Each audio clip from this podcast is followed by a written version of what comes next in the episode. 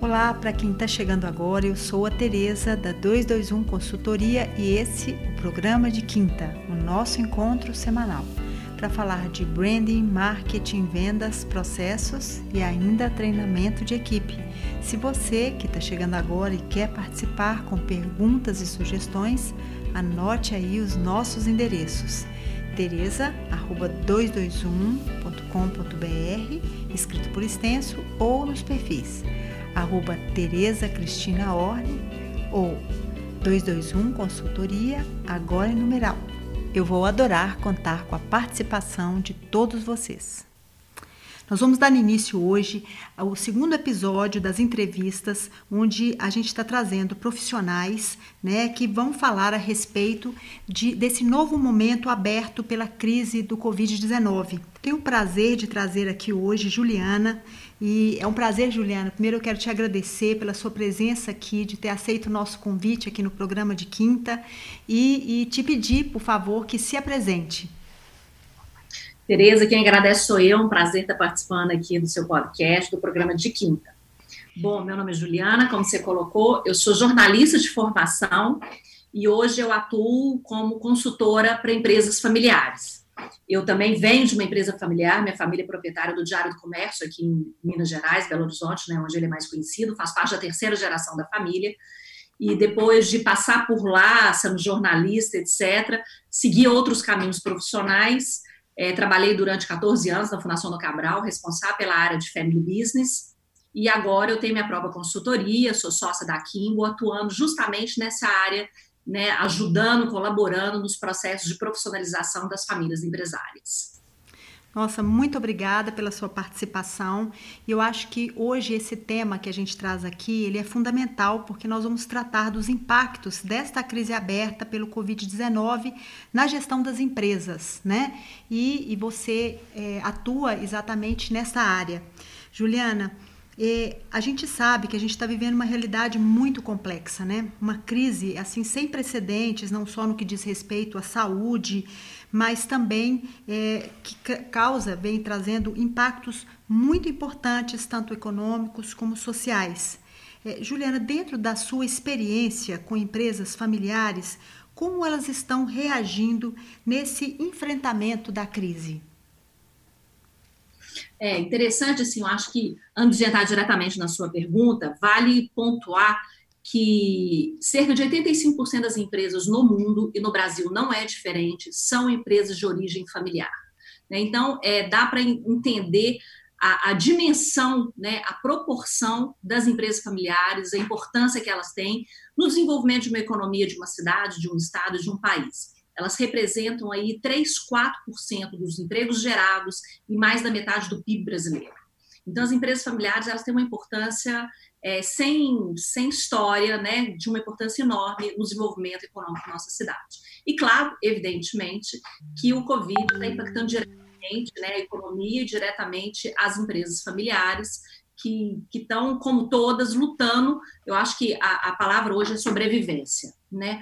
Eu, recentemente, participando de um grupo de consultores que eu faço parte, que chama Curiosity, é um grupo de consultores da América Latina, com consultores de vários países, nós fizemos uma pesquisa levantando exatamente para poder entender como é que as empresas familiares estavam se comportando neste momento. E 55% das empresas brasileiras, eu tive mais de 100 respostas, 55 responderam que o momento agora, o maior desafio delas é sobrevivência. Né? 54% a sobrevivência financeira e 34% a transformação digital. Então, esses são os três pontos que estão na pauta das empresas. De uma maneira geral, eu posso te falar que, em primeiro lugar, a ordem era segurar o caixa, né? reduzir o máximo que eles podiam em termos de custos, segurar o caixa para garantir aí que eles pudessem ter uma, um, é, um respiro, né? porque todo mundo teve uma queda muito grande em termos de faturamento. Para poder gerenciar isso, é, eu digo que mais de 80% das empresas criaram seus comitês de crise, né, para poder dar conta desse momento. Então, com representantes da diretoria, é, dos acionistas, né, através, às vezes, até do próprio conselho de administração, eles entraram nesse enfrentamento. Uma coisa importante, interessante de se observar, é que quase todas as empresas têm também um, um, um, posicionamento que eu considero muito importante e que eu acho que isso vem muito dos valores da própria família proprietária, que é, é a preservação dos empregos, o cuidado com seus funcionários, né? É garantir que todo mundo estivesse em boas condições emocionais, de saúde em condições de trabalho. Então, são vários exemplos de empresas que cuidaram da informação, não só dos funcionários, mas dos seus núcleos familiares, ofereceram condições de assistência para as famílias dos funcionários, canais de médicos, enfermeiros, canal da saúde disponível né, para os funcionários e seus familiares, cestas básicas. Tive exemplos de empresas que sendo obrigados a fazer uma redução de pessoas, né, sem ter opção, outra opção, eles cuidaram de escolher quais funcionários que o núcleo familiar não tinha outra renda ou núcleos familiares que tinham outra renda, né, para poder não impactar tanto na dinâmica de uma outra família do funcionário. Então, cuidar do seu funcionário foi uma palavra de ordem. E claro que eu acho que um outro ponto dentro da dinâmica do negócio e aí a gente acho que a gente vai falar mais sobre isso, é fazer um processo de aceleração das transformações digitais. Né? Hoje a gente sabe, ainda mais agora, depois de passados já alguns meses dessa crise, a gente sabe que é, a digitalização, a transformação digital dos negócios faz parte preponderante da sobrevivência dos negócios. Quem não for por aí vai estar fora do mercado. Juliana, então a gente poderia resumir em três pilares. O primeiro estaria relacionado à sobrevivência do negócio, a cuidar do caixa. O segundo, a questão das pessoas, né? É, realmente o cuidado com as pessoas, com os colaboradores, né? Isso é fundamental. E um terceiro ponto que seria a questão do investimento na transformação digital. Eu poderia resumir dessa forma? Perfeito, você está certíssimo. E aí, só complementando, é, tem um outro aspecto que nós falamos, isso, esses três pontos que você colocou muito bem colocado, dentro do, do, do viés da empresa, da gestão. Uhum. E tem o lado é, da família, da família proprietária. Né? Então, é, é interessante observar também que todas elas, de uma maneira geral, é, tomaram a decisão de diminuir ou suspender a distribuição de dividendos né? Todo mundo, todas as famílias empresárias iniciam o ano com seu orçamento e com a, a previsão de quanto vai ser a distribuição de dividendos. E hoje a gente vê quase todas as famílias é, reduzindo esse valor, se não suspendendo essa distribuição para este ano, é, entendendo a importância de se garantir um caixa para a empresa, para eles poderem ter fôlego para sobreviver até o final do ano algumas empresas ainda cortando, até diminuindo um pouco o salário dos diretores, né, em alguns casos. Mas essa questão da família também é um ponto muito importante, que é essa redução aí de 100%, se não 50% dos dividendos. É, realmente é importantíssimo a gente pensar sobre esse aspecto, e eu não sei se a gente poderia concluir dessa forma, de uma maturidade, né? A gente está percebendo uma evolução em termos de maturidade dos negócios, no sentido de eleger de fato pontos que são importantes, né?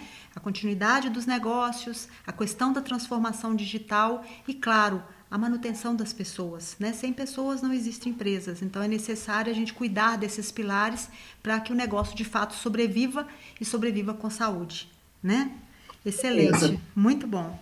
É, bem, Juliana, diante dessas novas demandas que se abrem né, com a crise, é, quais seriam as prioridades, né? Eu sei que são muitas, que as empresas precisam se dedicar neste momento. O que, que é, é fundamental é, dedicar-se neste momento? A gente sabe que a crise ainda vai prolongar por um tempo, a gente sabe disso, né? A gente sabe que esse ano a gente terá ainda muito, né, um tempo difícil de enfrentamento e a gente sabe que, é, obviamente, as consequências é, futuras ainda nos trarão é, dificuldades. É, quais seriam as prioridades para a gente preparar uma, né, um universo um pouco melhor no futuro próximo? Tereza, é, é uma resposta curiosa, né? Vou voltar de novo na pesquisa que foi feita agora aqui com através do Curiosity na América Latina. É, das empresas brasileiras que participaram, 51% das empresas responderam que a prioridade para elas neste momento é reforçar a governança corporativa. Né? Então, quero destacar isso, porque o que a gente percebe é que as empresas que já possuíam é, uma estrutura de governança corporativa, né, às vezes até incipiente ainda, e algumas empresas já de uma forma madura, elas saíram na frente no enfrentamento da crise. Então, você tem um fórum onde você pode tomar as decisões com agilidade, você tem o suporte de profissionais né, no, na figura dos conselheiros, conselheiros de, com perfil de finanças, conselheiro com perfil de estratégia, né, conselheiros com perfil do, do digital. É, foi um ambiente onde colaborou e reforçou muito as tomadas e as escolhas né, para tomar uma decisão. A gente escutou muito é, dentro dessa pesquisa é, os, os, empresários, os acionistas das empresas, os, membros de famílias, falando que ter a, o conselho deu a eles uma, uma, um cuidado e, e, uma segurança de que eles estavam tomando as decisões corretas, né? que eles tinham é, angustiavam menos e tiveram mais segurança de que eles estavam tomando as melhores soluções. Então, e as empresas que não tinham governança perceberam essa ausência, essa falta, sentiram de uma forma muito grande essa falta, porque se viram eles sozinhos buscando os melhores caminhos, as soluções, e, e às vezes é muito mais íntimo.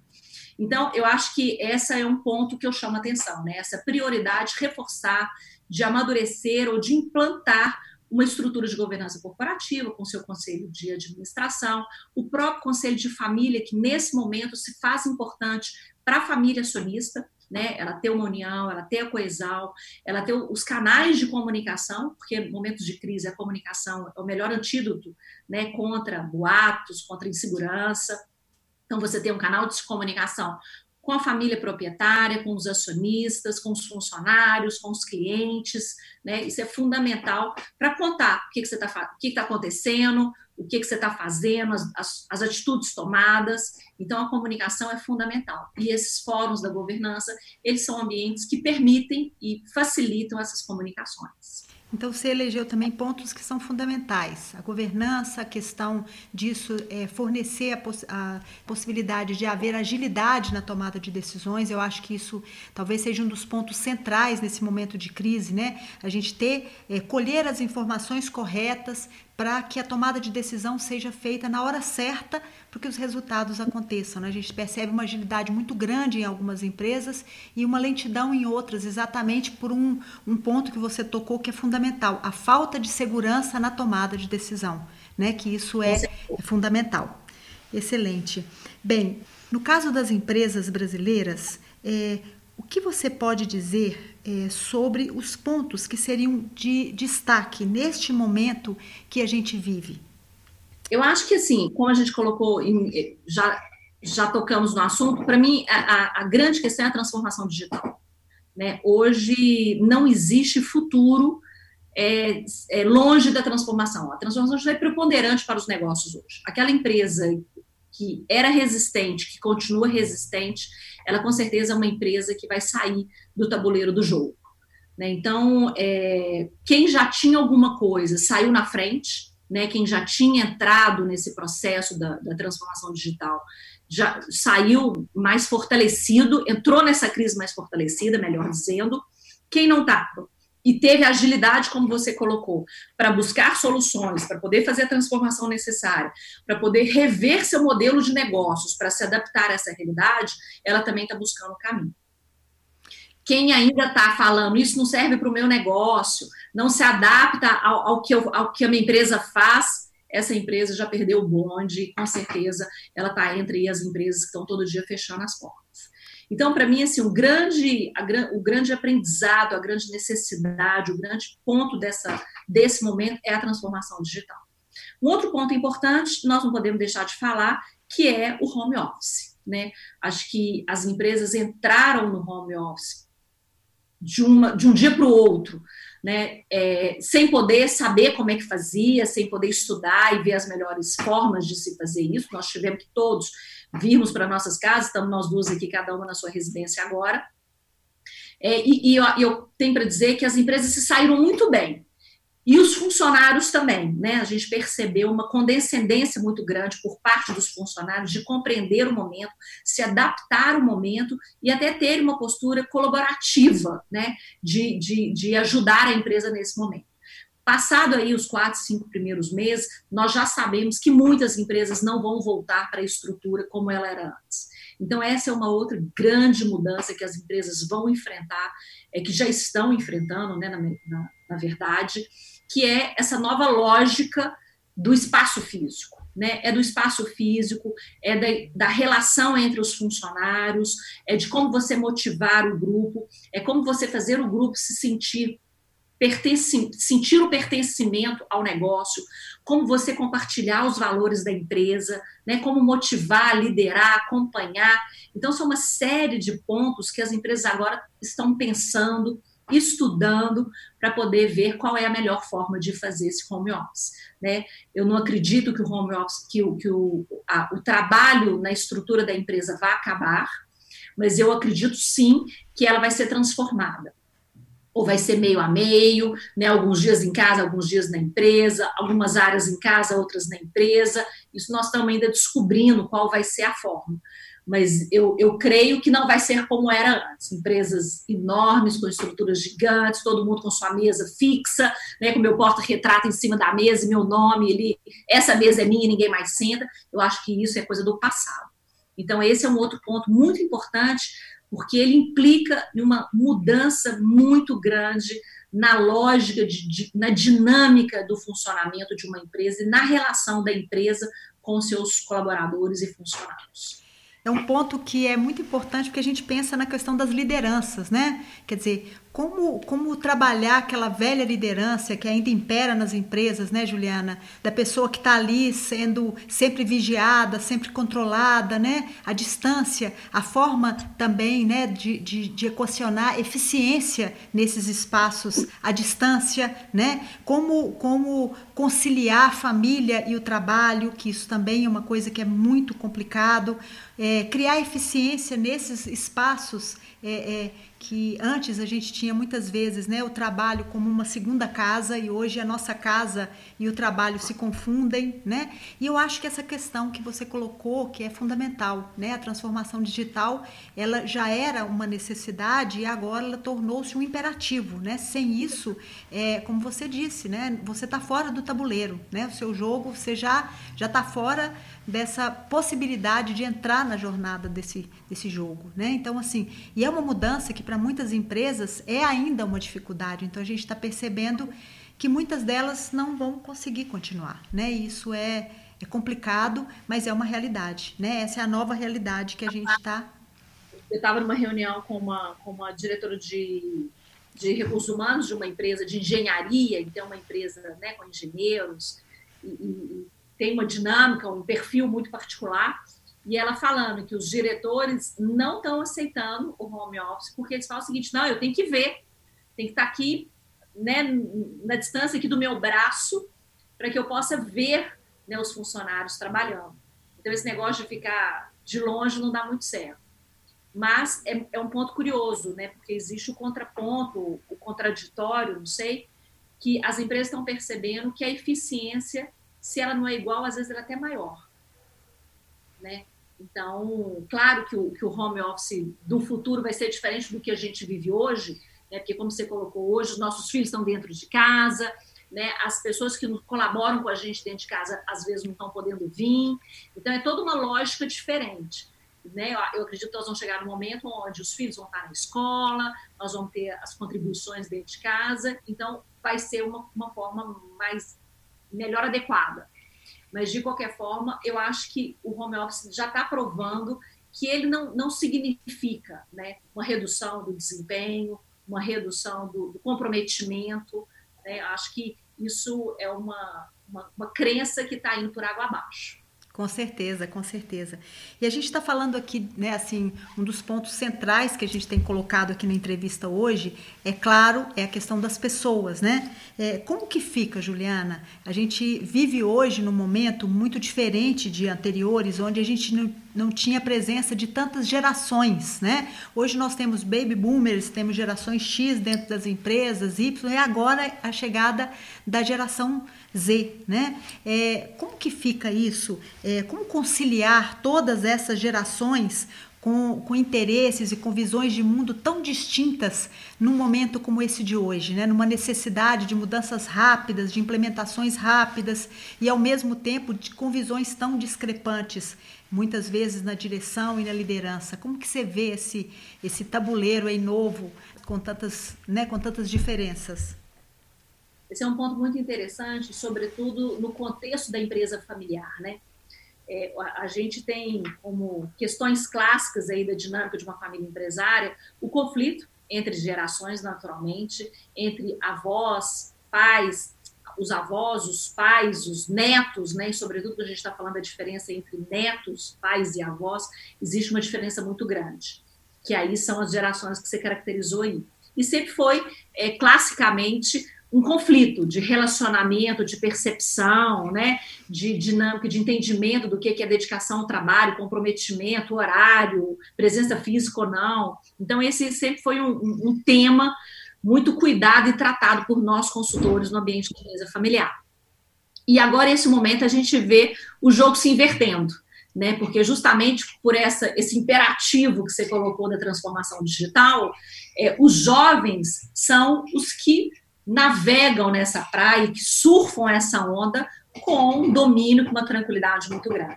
Então, é, talvez pela primeira vez na história das empresas familiares, as novas gerações estão sendo chamadas, acolhidas. convidadas, acolhidas, muito bem recebidas, porque para eles é, é, tudo isso é muito fácil, né? Fazer a transformação, trazer possibilidades, ideias, recursos, é, maneiras de fazer, isso é o mundo que, que eles o mundo que eles nasceram, né? É, o digital está na veia deles.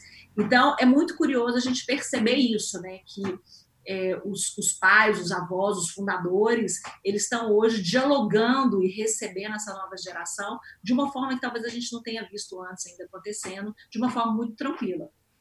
É, e eu acho que isso vale independente se serem das famílias, né? Estou é, falando aqui no contexto da empresa familiar, pais, netos e avós, primeira, segunda, terceira geração, mas nas empresas também, como você colocou, se você pega os perfis, né, os novos pela idade, eles transitam muito melhor, né, de fato, nesse ambiente, nessa seara da, da, do digital. Então, eles têm muito para contribuir, eles têm muito mais é, é, muito mais facilidade para lidar com isso. Eu falo que nós, na nossa idade, para a gente é um aprendizado. Nós, nós nos esforçamos, né? Estava agora em, antes daqui do nosso, da nossa conversa, estava numa outra conversa, mas como é que faz isso? Mas espera aí, me explica. Tem certas tem certos momentos que eu tenho que ligar para minha filha de 21 anos, colocar aqui no FaceTime para ela me explicar coisas banais. Isso acontece comigo. Enquanto para elas é, é facílimo, é assim, é, é quase que intuitivo. É né? Eles sabem como fazer.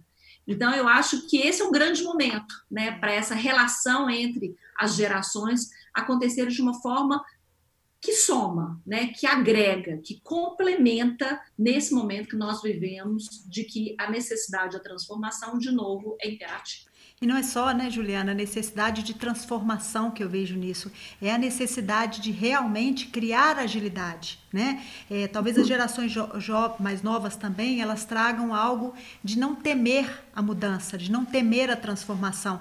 Então isso é muito importante, né? O momento agora, a gente realmente precisa colocar para rodar, né? Eu costumo dizer assim, bem uma linguagem de, de, de startups, né? Você tem que colocar para rodar, você tem que iniciar o processo e ir alterando à medida que as coisas vão acontecendo, né? É melhor do que você ficar parado e perder oportunidades, né? Isso é, é de fundamental importância, né? É o novo que se, que se projeta aí, isso mesmo. Juliana, é, eu queria, para terminar essa nossa entrevista, que eu acho que está excelente, que eu ficaria aqui por muito mais tempo, porque com certeza são muitos ensinamentos que você está trazendo para todas as pessoas que nos ouvem aqui, mas eu queria trazer uma questão muito importante.